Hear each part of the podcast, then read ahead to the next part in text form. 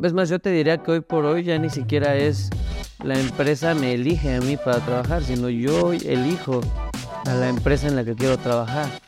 Y la elijo desde lo que yo quiero, porque hoy ya ni siquiera... De lo que crees y de lo, que piensas. Desde lo que creo, lo que pienso, lo que contribuye a mi identidad, pero también lo que quiero como parte de mi vida, ¿no? O sea, hoy ya no se ve al trabajo como un...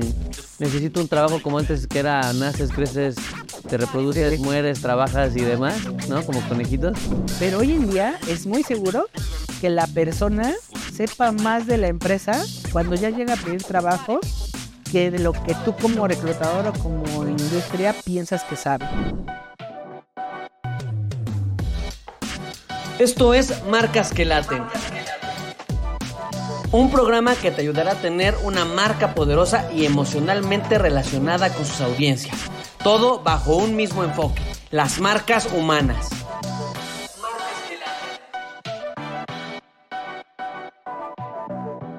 Un juevesito más de podcast y hoy traemos un tema que la verdad está súper interesante, mi Jordi. Em, vamos a hablar de algo que hoy inquieta mucho a las empresas, cada vez más nos, nos buscan para resolver este tipo de problemas. Tiene que ver con reclutamiento, no porque seamos expertos reclutando, no es a lo que realmente nos dedicamos, pero sí, obviamente, al ser un podcast que habla de marcas, que habla de branding, pues hoy queremos hablar sobre la importancia del branding en el proceso de reclutamiento. O sea, cómo es que la marca pudiera o no hacer la diferencia, ¿no? Y pues bueno, entrando en materia, ¿tú qué crees? ¿Funciona la marca o funciona? Mm, ¿Nos quedamos sin chamba tú y yo porque la marca es irrelevante para el tema de reclutamiento? ¿O, o si funciona? ¿Es algo que necesitan los reclutadores, los de recursos humanos, las empresas. ¿Tú qué opinas, mi George?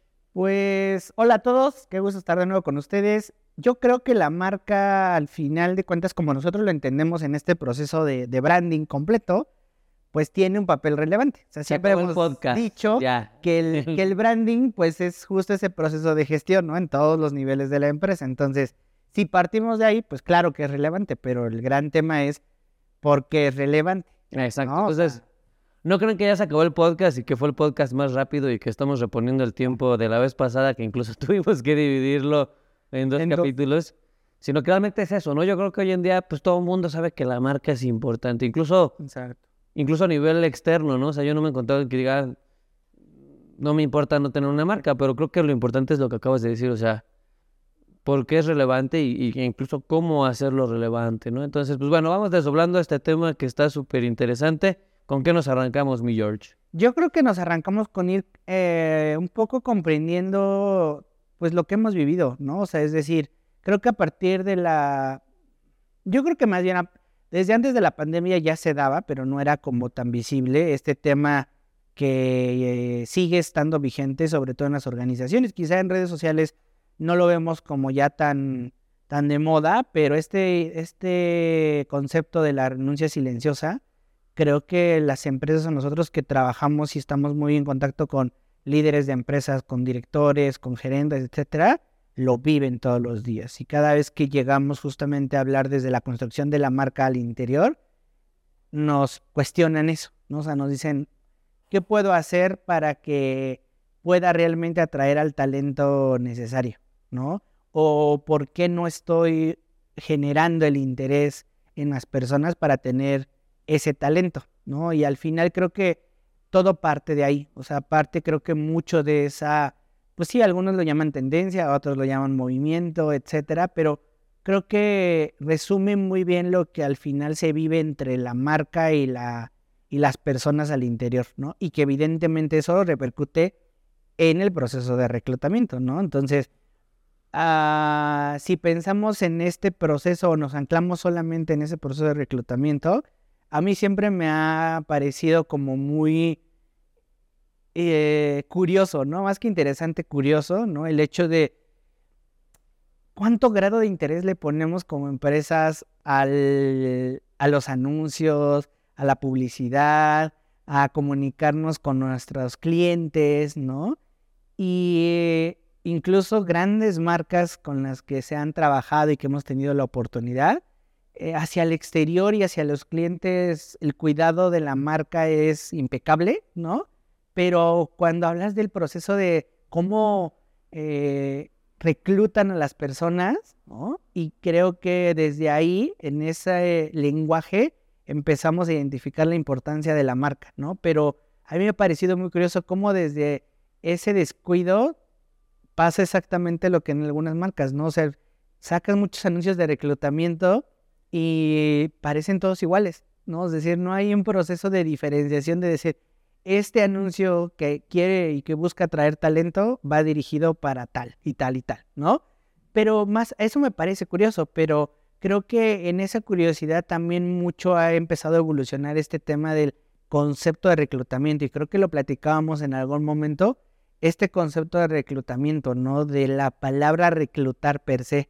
Entonces, más allá de esta parte curiosa que a lo mejor ahorita regresamos para justamente arrancar desde lo más relevante, Creo que esta palabra de reclutamiento, claro que ha ido evolucionando, ¿no? Y creo que ya hay muchas empresas que lo manejan como atracción de talento, eh, pero creo que en su mayoría ese concepto está muy permeado en, pues en todos los colaboradores, ¿no? El hecho de reclutar y de cuando te mencionan esa palabra, pues te imaginas incluso justo estas escenas en donde eh, está la persona, una hilera de personas sentadas con sus hojitas, esperando que las pasen y aunque te la imaginas, sigue siendo una realidad.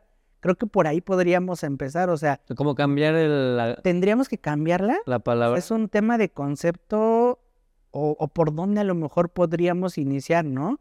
Pero creo que la marca puede darnos esa parte, o sea, es decir, si la marca nos da una pauta de voz, una pauta de tono, ahí podríamos decir, bueno, sí le tengo que llamar reclutamiento porque mi marca lo implica o quiere transmitir estos elementos, o no, o le llamo atracción, o, o tú crees que a lo mejor ya de plano se tendría que dejar un poco de lado ese concepto que a lo mejor puede también de ahí traernos connotaciones negativas hacia pues los colaboradores o hacia ese proceso inicial. O condicionar las acciones de, que hace la empresa porque lo está viendo como una dinámica de reclutamiento. Me hace mucho sentido lo que comentas porque bueno, por ejemplo, Walmart, ¿no? Que a, sus colaboradores les llama asociados. Ah, claro. O sea, ¿cómo puedes hablar de que voy a reclutar a un asociado? O sea, me es hasta como incongruente, ¿no? Porque cuando tú reclutas, eh, no sé, me siento como en el ejército, ¿no? Así como que, ajá, este... O como que ahí puede ser la incongruencia, ¿no? O sea, es decir, justo por un lado dices, sí, eres mi asociado, etcétera, pero por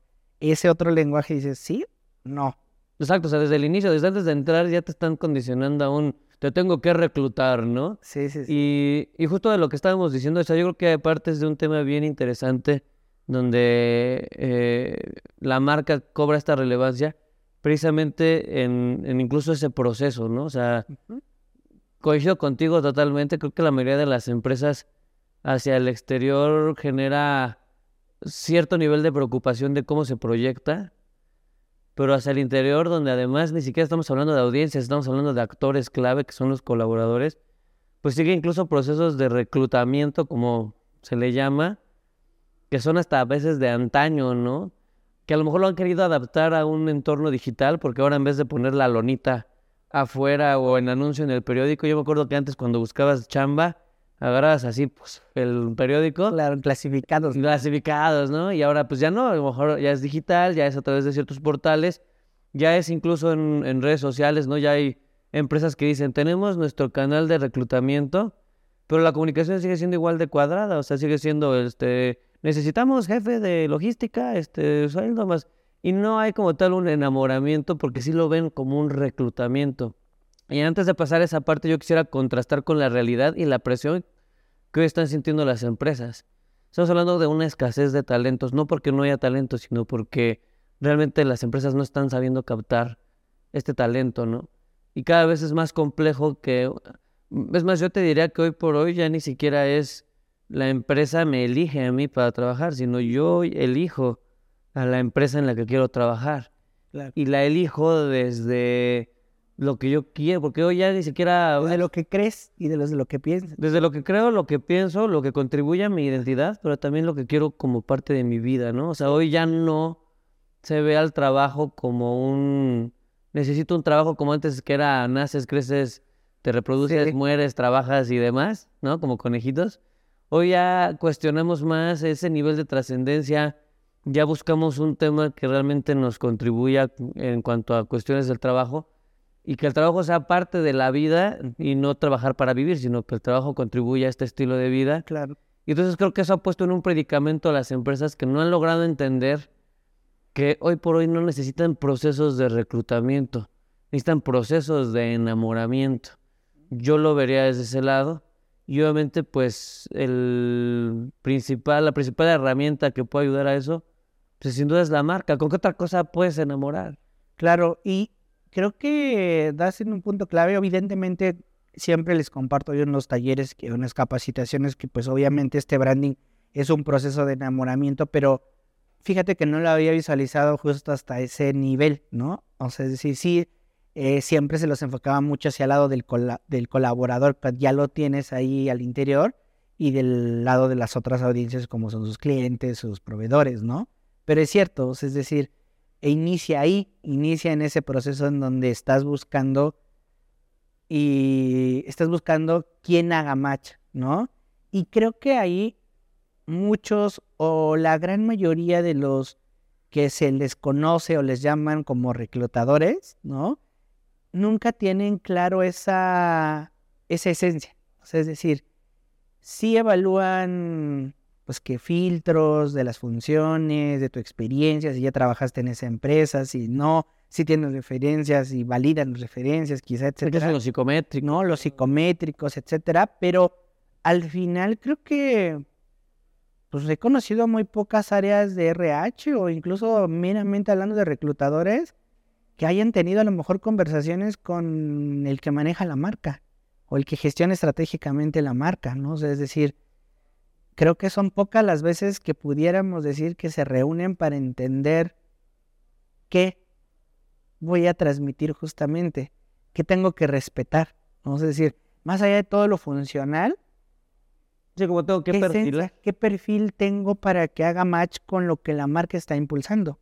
porque creo que ahí deriva mucho estas renuncias silenciosas. O sea, sí, claro que hay un tema muy fuerte y ahorita lo comentamos sobre el líder, ¿no? Que está ahí, que representa gran parte de lo, del esfuerzo de una marca, pero creo que parte de ahí, o sea, es decir, creo que uno de los grandes retos del reclutador hoy en día es eso, es acercarse a conocer cuál es esa esencia, porque aunque a lo mejor el puesto te esté, o el perfil de puesto te esté indicando ciertos elementos, si no tienes claridad de cuál es esa personalidad, de cuáles son esas creencias que la marca tiene y marca igualándose al concepto de organización en la que estás trabajando, pues es difícil que tú puedas decir esta persona sí va a ser match, ¿no? Y entonces claro que cuando esa persona entra a trabajar y no encuentra, no le da sentido a todo lo que la empresa sí valora, pero esa persona no, o no es en ese mismo nivel de importancia, pues viene este de, esta desilusión, ¿no? Y entonces, claro que dices, bueno,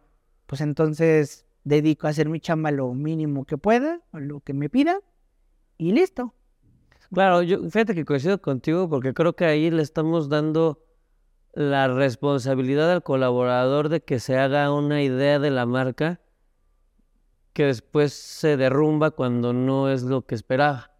Porque no hay ese tipo de proyección de la marca eh, incluso a nivel de lo que el colaborador busca, ¿no? O sea, tú estás yendo ya desde el proceso de reclutamiento de lo que tiene que ser reclutador y es valiosísimo lo que comentas en cuanto a que sería genial, sería ideal que dentro de estos procesos de captación de talento, eh, estos mismos procesos estuvieran alineados a lo que como empresa buscamos y queremos, que de hecho es hoy por hoy uno de, de los elementos que más se están valorando, o sea, cómo cómo contribuyes como colaborador al desarrollo de cultura organizacional, me interesa más ese alineamiento cultural que si traes un posgrado en tal o tal elemento, ¿no? Claro. Entonces yo creo que desde esa perspectiva pues es valioso los inputs de marca eh, para poder no solamente filtrar en función de habilidades, en función de, de, de experiencia, de trayectoria, sino también poder filtrar a estos posibles colaboradores y hacer este alineamiento de doble vía, porque no nada más tiene que ver con que para mí como empresa me funciones.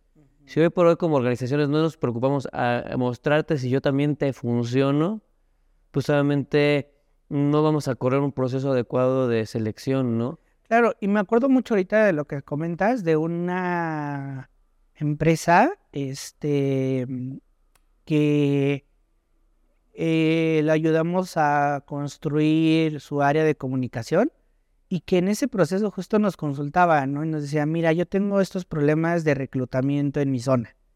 ¿Cómo lo hago? ¿Cómo puedo mejorar esta parte? Porque no me está funcionando ciertas estrategias, ¿no? Y haciendo justo ahorita memoria y al análisis que compartíamos con ellos, era un tema de, bueno, a ver, pregúntate si esta empresa se está comportando de la forma que debería, respetando su esencia, con las personas que estás intentando reclutar, ¿no? Es decir, ¿por qué medio se comunicaría esta persona llamada empresa? ¿No? Porque nos funciona mucho siempre hacer esta analogía de que la marca es igual a una persona. Entonces, si lo llevamos al tema de reclutamiento, también podemos manejarlo de la misma forma. Es decir, ¿por qué medio se comunicaría esta persona si quiere hablarle a tal? ¿No?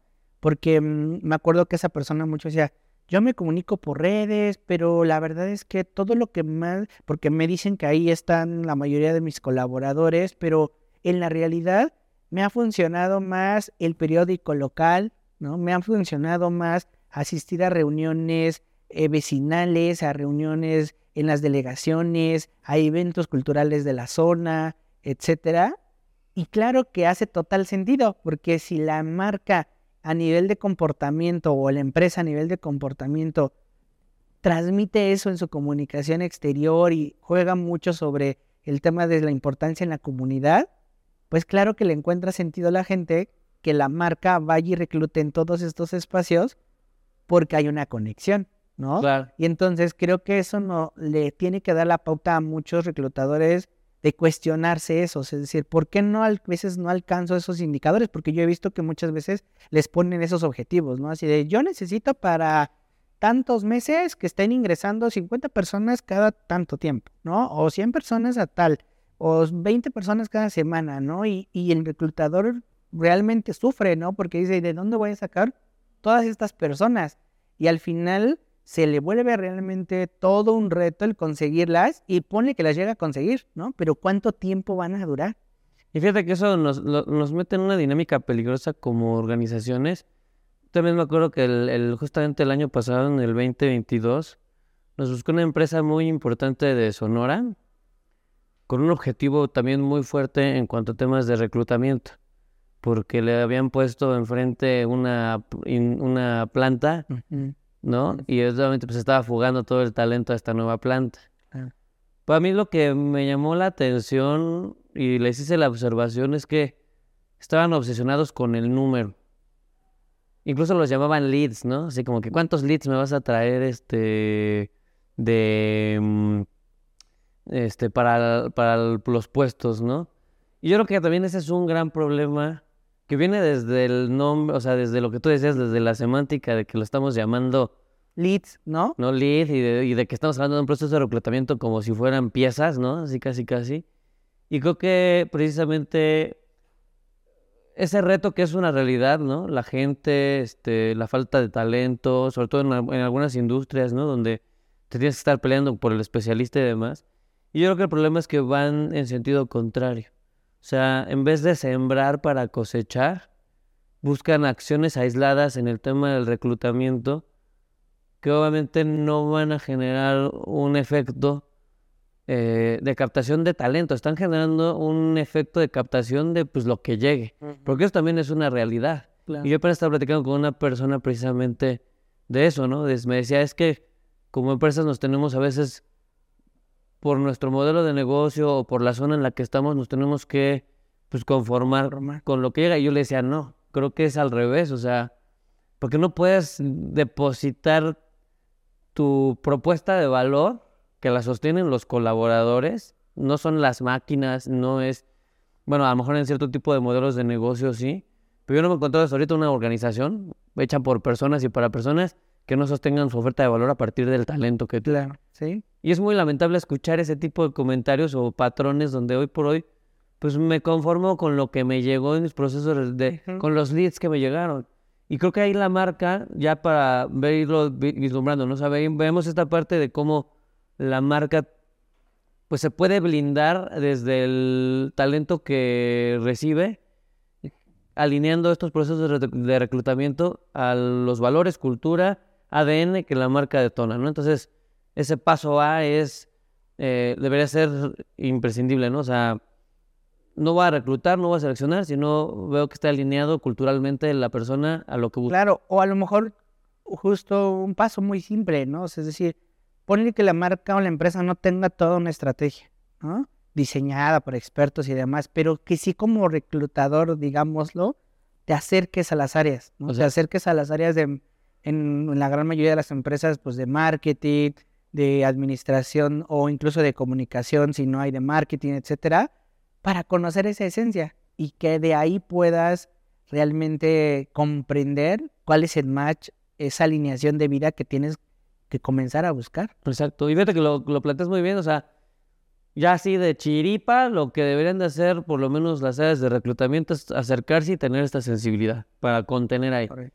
Pero yo creo que un paso más saludable que tendría que ser más eh, de prevención o de siembra, o sea, siendo una marca agricultora, es fomentar esta parte de la atracción desde lo que se podría manejar como una marca empleadora, ¿no? O sea, el hecho de, de, pues sí, crear conciencia de que no nada más es comunicar hacia el cliente final y todos estos esfuerzos de marketing, estos presupuestos. El otro día estaba platicando con una empresa, eh, bueno, con una chica que trabaja en una empresa transnacional que está en el área de comunicación. Y el presupuesto que me comentaba que tenía para nivel comunicación y reclutamiento de Latinoamérica era absurdo bajo el, el reto que, que le estaban poniendo, ¿no? Entonces, yo creo que esto que comentas es muy cierto, pero como organizaciones no deberíamos de llegar al punto en el que nuestra última esperanza sea que el reclutador tenga buen ojo y se le haya prendido el foco de preguntarle a estas áreas qué es lo que debería comunicar, que insisto, coincido contigo, debería ser ya como que, pues, así de, la, de chiripa, ¿no? Ojalá que se les prenda el foco ahí. Pero creo que hay un proceso más sano que tiene que ver con realmente, y hoy por hoy es el reto que tienen las empresas, poder gestionar sus estrategias de tal modo que constantemente tú tengas un pool de talentos que quieran trabajar contigo, ¿no? Porque también eso es súper valioso, o sea, no es llegar al punto en el que, pues, a ver con quién me aguanto y lo que me llegó, sino qué exquisito para una organización, y lo hay, como Google, como todas estas empresas que ahorita a lo mejor hablamos un poquito de cómo ellos trabajan la marca en esa parte, pero qué exquisito que tú tengas gente apasionada por lo que haces y te digan, oye, siempre fue mi sueño trabajar ahí, eh, realmente quiero estar ahí, me gusta lo que hacen, soy fan de su trabajo Estás hablando de un creyente de marca que se suma a tus filas, no de un cuate que pues ya probó con cinco empresas antes que la tuya porque ahí sí quería trabajar y como no le dieron chance, pues ahora sí cayó contigo de rebote y tú te aguantas, ¿no? Claro, pero fíjate que ahí mm, creo que podemos incluso en algún momento creo, o más bien ahorita no estoy seguro de cuál es el porcentaje como de impacto en este tema de, la, de cuánto influye esa marca empleadora. Sabemos que influye, ¿no? Y sabemos que va a llevar un, a lo mejor no sé si... Permíteme, no, sigue, sigue hablando, tengo por aquí. Que, este, cuánto influye justo en la decisión de, de entrar a elaborar una empresa o no. Pero claro que para muchos de los que nos llegan a preguntar sobre estos temas y cuando tú les mencionas estas grandes marcas, pues sí llegan a decir, bueno, pero ¿cuánto tiempo ha pasado? ¿Cuánto presupuesto tienen? ¿Cuánto eh, han hecho para poder eh, realmente posicionar en la mente de las personas esa parte laboral, ¿no? Pero yo me iría justo a que este tipo de procesos que tú mencionas no lo veamos o no entendamos la marca empleadora como este posicionamiento gigante, grande, que todos ubican y entonces dicen, sí, quiero trabajar ahí, quiero trabajar acá, ¿no? sino que veamos justamente esta marca empleadora como esas acciones unificadas, esas acciones coherentes que permean en la organización, ¿no? Porque hoy en día ese posicionamiento sí se genera, o sea, es decir, la marca sí lo genera, quiera o no, pero más bien no está alineada, no está alineada ni siquiera a los valores que a veces como filosofía tienen, ¿no? Sino no está alineada a la marca y entonces la marca te está, la marca se vende como una marca súper exclusiva, súper elegante tal vez y demás, o cercana si tú quieres, o cualquier característica, pero en la realidad, desde ese primer proceso de reclutamiento, la gente no lo vive. O sea, no vive esos mismas esencias, esos mismos valores. Entonces yo creo que ahí es mucho nada más compartir a, nuestro, a nuestra audiencia que esa parte de la marca empleadora la tenemos que ver así, o sea, esa serie de acciones congruentes que te van a llevar a que generes una idea mental en las personas que estarán buscando trabajo o que estarán buscando ser parte de ese proyecto de vida contigo, ¿no? ¿Encontraste algún dato? Sí, fíjate que eh, hay un estudio de Talent Club que manejaba varios datos bien interesantes donde precisamente la marca cobra relevancia, ¿no? Por ejemplo, el 84% de los empleados considerarían dejar su puesto de trabajo si una empresa con excelente reputación les ofrece empleo. Claro. ¿No? Tenemos otro, el 69% de los candidatos prefieren inscribirse a ofertas de empleo de las compañías que gestionan su marca empleadora. Estamos hablando que tenemos un 69% más, bueno, eh, o sea, más del 50% de los de las personas o candidatos, pues lo primero, las primeras opciones van a ser estas empresas que se proyectan como una empresa valiosa para trabajar, que manejan esa reputación de marca empleadora, ¿no? Y hay más, ¿no? Por ejemplo, hablando de, eh, de, employer branding, el 56% de los reclutadores creen que el employer branding es una prioridad para atraer talento. O sea, ya están viendo y están volteando a ver a la marca como esa herramienta valiosa, ¿no? Sin embargo, solo el 57% de las empresas de este estudio confirmaron tener una especie de estrategia de employer branding. O sea, hay muchas empresas que todavía no, no, este, pues no están entrando o no están volteando a ver esta importancia. Y ahí lo peligroso es que, pues estamos en un mercado muy aguerrido en cuanto a los talentos. Claro, y, y, yo creo que ahí también incluso hay algunas marcas que, o algunas personas que pudieran decir, no, oye, pero a ver, si tú me estás diciendo que tenemos que buscar esos creyentes en la marca, ¿no? Que es lo que hablábamos un poquito. Eh, y en ese sentido, pero esos creyentes se has, o podrías pensar que se realizan desde que ya está trabajando conmigo, ¿no? Entonces, ¿cómo voy a buscar esos creyentes si todavía no me da la oportunidad de trabajar con esa persona, ¿no? Y es un poco justo lo que decíamos hace ratito con la marca, con la marca empleadora y con este concepto. ¿Cómo hago creyentes si todavía no me conocen o si todavía no trabaja conmigo y no saben en realidad lo que soy, ¿no? Y yo creo que ese es un gran, uh, ¿cómo llamarle? Como una visión ciega o falta de entendimiento de la propia empresa en donde se dice a sí mismo que las personas no los conocen, que las personas no saben de ellos.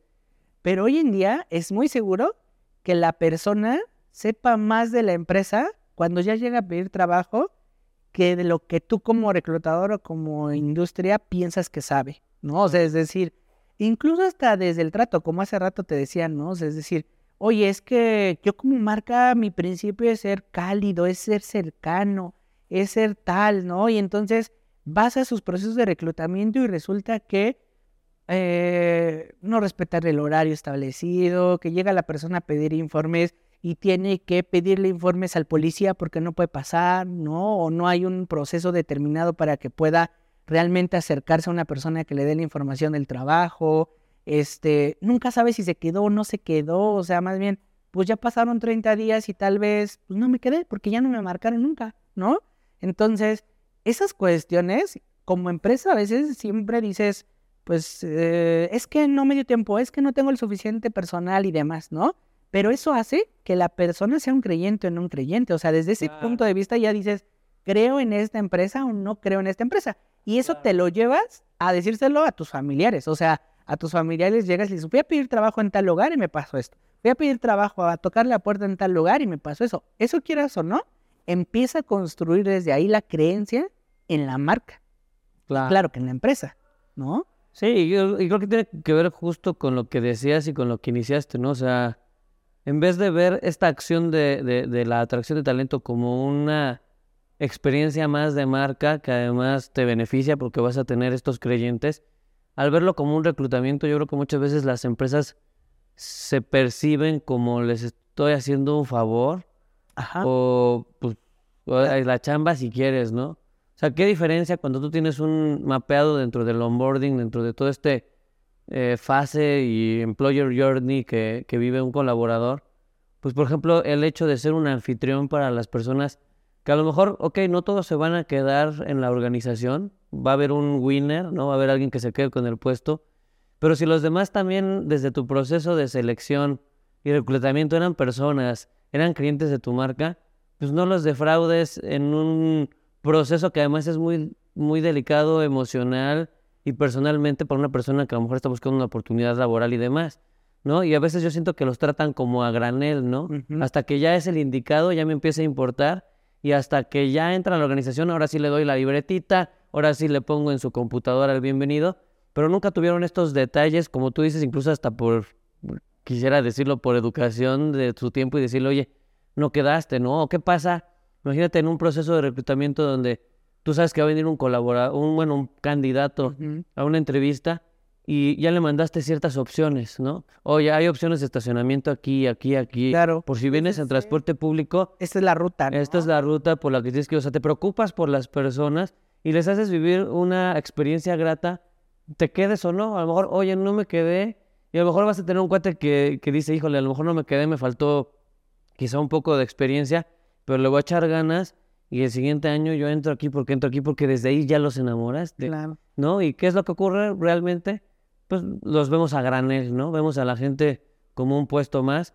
Y justo lo que tú decías, o sea, después, ¿cómo pretendemos que esa persona, que además está en el mejor momento, con un rush de motivación de encontré chamba nueva, una nueva etapa en la vida, y si tú desde el momento cero de la verdad lo desilusionas, pues va a entrar siendo un empleado más. Claro, o a lo mejor no está, no está emocionado, motivado, pero puede que esté depresivo, puede que lleve mucho tiempo buscando trabajo, ¿no?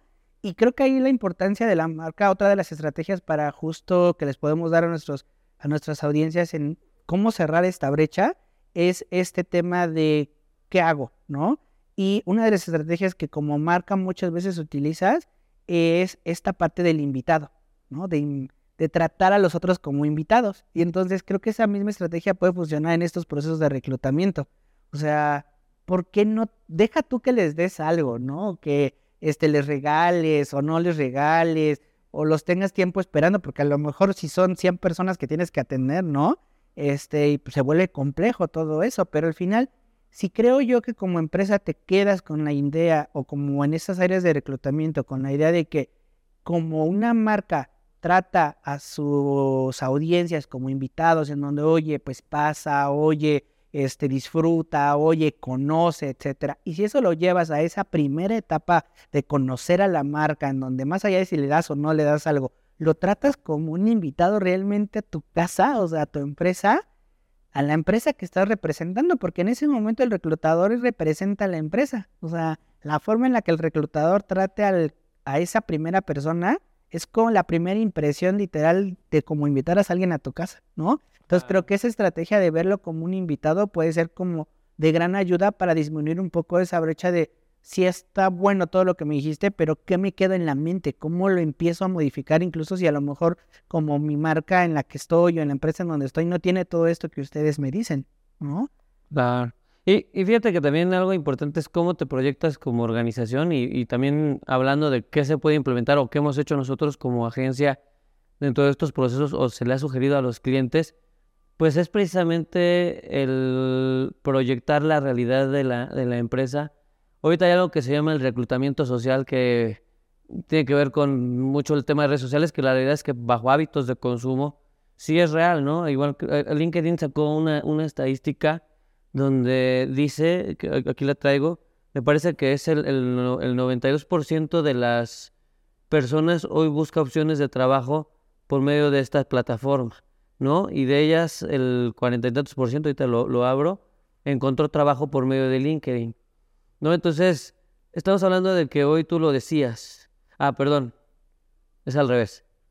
El 62% de los candidatos consulta las redes sociales para evaluar la reputación de la empresa antes de inscribirse a una oferta. Ah, y de ahí el 76% de las empresas usa las redes sociales para promocionar su marca empleador. Esto también casa mucho con los hábitos de consumo, que em, es una realidad, ¿no? Hoy un mexicano, hablando de México, pasamos alrededor de 9 a 10 horas en, en, en entornos digitales, siendo la primera actividad redes sociales. Entonces, es evidente, ¿no? O sea, ¿dónde vas a buscar chamba teniendo plataformas como LinkedIn, donde precisamente es una red social encargada de o enfocada a esta vinculación tanto empresarial, laboral? Y el hecho de que tú no tengas eh, activada una estrategia que vaya más allá de postear las eh, vacantes, sino que realmente le des carnita a nivel de información, de confianza a estos posibles candidatos. El hecho de que no lo tengas, pues ya te pone en desventaja porque hoy hay muchas empresas que ya lo están haciendo, ¿no? Entonces, pues claro que vas a llegar al punto en el que te vas a conformar con lo que te llegue porque, porque las empresas que sí están volteando a ver esta parte de transmitir, de contagiar el ADN de la marca, qué es lo que hacemos, cómo, por ejemplo, ahorita mucho los, las personas que buscan empleo están buscando mucho empresas que sean congruentes con sus valores, con lo que viven, si respetan el medio ambiente, si es una empresa que se preocupa a nivel social y demás, ¿no? Y ahí pues parte de estas dinámicas que nosotros sugerimos y proponemos a los clientes, por ejemplo, el tema audiovisual. El tema audiovisual, un minuto de video es más poderoso que un millón ochocientos mil palabras. Entonces, ¿qué pasaría si en vez de tú poner la descripción del puesto y la empresa, ¿no? Somos una empresa transnacional, este, que se va, y el puesto es para tal. Imagínate, nosotros proponemos para una empresa, por ejemplo, se, se, le propuso hacer videos que, que, describieran dentro de los mismos colaboradores cómo se vive en la organización. No, por ejemplo, en vez de poner ahí los beneficios que contamos son tal, prestaciones superiores a las de la ley, ¿no? Y así termina tu post. Imagínate que vas poniendo un video y uno de tus colaboradores habla. Desde que estoy en esta organización yo crecí, me dieron la oportunidad, a modo de testimoniales, ¿no? Son instrumentos que hoy no están volteando a ver y se están limitando eh, las empresas y que, a ver, sí lo hacen para los clientes, pero nunca se han molestado hacer un video de marca empleadora o no lo tienen en el radar o no quieren invertir y pueden ser realmente estas herramientas las que te vayan consolidando esa confianza que como lo vimos en la estadística, ¿no? O sea, el sesenta y tantos por ciento de los candidatos primero te mapean redes sociales. Y luego vemos incluso empresas que no cuentan con estos, por ejemplo, sitios, ¿no? O eh, este, employer eh, sites que le llamamos, ¿no? O job sites, donde son sitios web específicamente enfocados a transmitir esta filosofía de la empresa, que son acciones o, o tácticas que hoy por hoy están al alcance de todos, pero que por meternos en un paradigma de, a ver, reclutamiento es igual a ponte la lona o manda el la postal de la vacante a todos los sitios que hay, cuando podemos aprovechar ir sembrando estos creyentes desde programas. Por ejemplo, a mí me gusta mucho Netflix, cómo maneja su, su, marca empleadora eh, con este portal, con estos canales digitales que se llaman We Are Netflix. ¿no? Entonces te habla de sus programas para comunidad latina, de cómo tienen estos microuniversos dentro de la organización y cómo los atienden a cada uno, cuáles son los valores. Literal hacen películas casi casi de su cultura organizacional, ¿no? Documentales muy fregones. Pues claro que se te antoja trabajar en Netflix y dices, yo quiero estar ahí. Claro, pero justo para seguirles dando estas estrategias a las audiencias, parte de estas grandes marcas, pues a lo mejor incluso algunos pueden decir, no, pero pues cuánta producción, cuánto dinero, cuántas, eh, cuántas personas. Y claro que se necesitan personas para hacer eso, ¿no? Pero todo eso te va a dar también un gran beneficio de que tu proceso de reclutamiento sea más sencillo, de que efectivamente el reclutador no tenga en sus hombros el peso de convencer a la persona de trabajar contigo. Es decir, el poder de la marca justo es ese, que la marca te ayude, que la marca sea ese significado poderoso para que te ayude y que tú seas ese facilitador para que la persona entre a la organización. Pero o incluso en el proceso de búsqueda, pero no para ese proceso de persuadir y de convencerlo solo el reclutador, porque ahí es en donde perderíamos eh, una gran batalla, ¿no? Y creo que otra de las grandes estrategias en esta etapa para ir como cerrando todas estas recomendaciones del, del podcast es estar atentos a la narrativa de lo que se está diciendo de tu empresa, ¿no? Como bien decías, en esta cifra de cuántas personas mapean y buscan la empresa y lo que te decía, o sea, desde ahí son creyentes o no creyentes, ¿no? Y es eso, muchas empresas ni siquiera se preocupan por qué es lo que se está diciendo en, en las redes de ellos. O sea, hay muchísimos grupos donde se reclutan, hay muchísimos grupos de las comunidades, de las regiones, de las ciudades, en donde la gente dice, no, oye, voy a ir a trabajar a tal lugar. ¿Es buena empresa o no? ¿No? Sí, Eh, desde ahí le dicen todo lo Se que hay todos. y la empresa ni en cuenta, la empresa no sabe, ¿no? Entonces, un otro gran consejo es ese, estar atento a las narrativas que se dicen de ti, porque eso va a impactar directamente el trabajo del reclutador, ¿no? Y a mí me gustaría justo que a lo mejor compartieras otra reunión, otra, otra, mm, a lo mejor sí hacemos otro podcast con puras acciones específicas, ¿no? De qué podrías hacer, pero a lo mejor otra sugerencia que pudiéramos compartirles para cerrar este, este gran podcast que al final creemos que les ayuda mucho a estos reclutadores. Claro que sí. Bueno, antes de pasar a una segunda o tercera recomendación de lo que hemos platicado o acción, un dato bien interesante, eh, cuando tú trabajas una marca empleadora y la pones al servicio de ir construyendo esta reputación, bajo este estudio que hizo Talent Club, este, se reportó que hay una optimización, hay un 43% de optimización en costos de reclutamiento. Entonces, bueno, si tú tienes una empresa o eres director de recursos humanos y tienes acceso a estos presupuestos, pues además échale números, ¿no? O sea, vale la pena invertir en esta parte de ir construyendo una marca empleadora, una estrategia, que además hoy por hoy es a donde están volteando las empresas. O sea, va a llegar un punto en donde te vas a quedar obsoleto y si hoy te cuesta trabajo, mientras menos desarrolles la marca empleadora Más. y más te tardes, te va a costar más trabajo. Y yo creo que precisamente un siguiente, este, una siguiente recomendación que se puede generar es buscar realmente cuál es eh, la propuesta de valor que tienes hacia estos posibles candidatos. claro. O sea, si tú te estás proyectando como que en esta empresa somos una familia y todo lo que ya está muy gastado, y lo decíamos la otra vez en una plática que teníamos, ¿no? O sea, quítale el logo a ese anuncio de vacante y puede ser cualquier empresa, porque Sí. todas se comunican exactamente igual. Entonces estamos hablando de un proceso de atracción y la propiedad de la atracción es que te destacas. Sí. Y yo creo que si desde ahí empezamos a voltear a ver desde la marca, que sería lo óptimo, cómo transmitir esa, ese diferencial que también hacia, hay hacia los colaboradores, más allá de las prestaciones y de lo transaccional, ¿no? Por ejemplo, yo apenas le platicaba con una persona eh, que eh, tienen, es directora de un criadero de, de perros, muy, muy padre la, la, la empresa, ¿no? Una con gran prestigio. Y decía, pues bueno, a lo mejor busca venderles esa propuesta de valor, o sea, a la gente que le haga sentido. Si a mí me hace sentido Google, me hace sentido lo que hacen, pues yo voy a estar enamorado del concepto, pero también si a mí me gusta la automotriz, o sea, cómo desde la trinchera, la industria en la que tú estás, puedes comunicar ese sentido holístico de la propuesta de valor, no nada más el tema transaccional, no nada más los sueldos, no nada más las prestaciones, porque eso a final de cuentas, pues el día de mañana hay alguien que te lo puede superar, pero tu ADN, invitarlo a ser parte de un propósito, eso también puede ser una arma muy poderosa y puede hacer la diferencia, que es parte del tópico que hoy decíamos. Esos elementos que hoy hemos platicado pueden hacer la diferencia en ese proceso de reclutamiento, ¿no? Entonces, yo creo que eh, para ir cerrando, porque eh, si no luego Adri nos regaña, este, pues yo creo que sí hemos comprobado a lo largo de esto, y falta mucho, o sea, tenemos tela donde cortar, que un aliado importante en esos procesos de reclutamiento, bueno, para empezar yo le cambiaría la palabra, ya por ahí hay quien usa atracción, que se me hace más valioso, pero estos procesos de atracción, eh, la marca es fundamental para emocionar, Sí. ¿no? Y totalmente. hablamos de que seguimos siendo personas, o sea, no estás reclutando una máquina, ¿no? Eh, estamos hablando de atraer personas y la mejor forma de atraerlos es emocionándolos, es enamorándolos.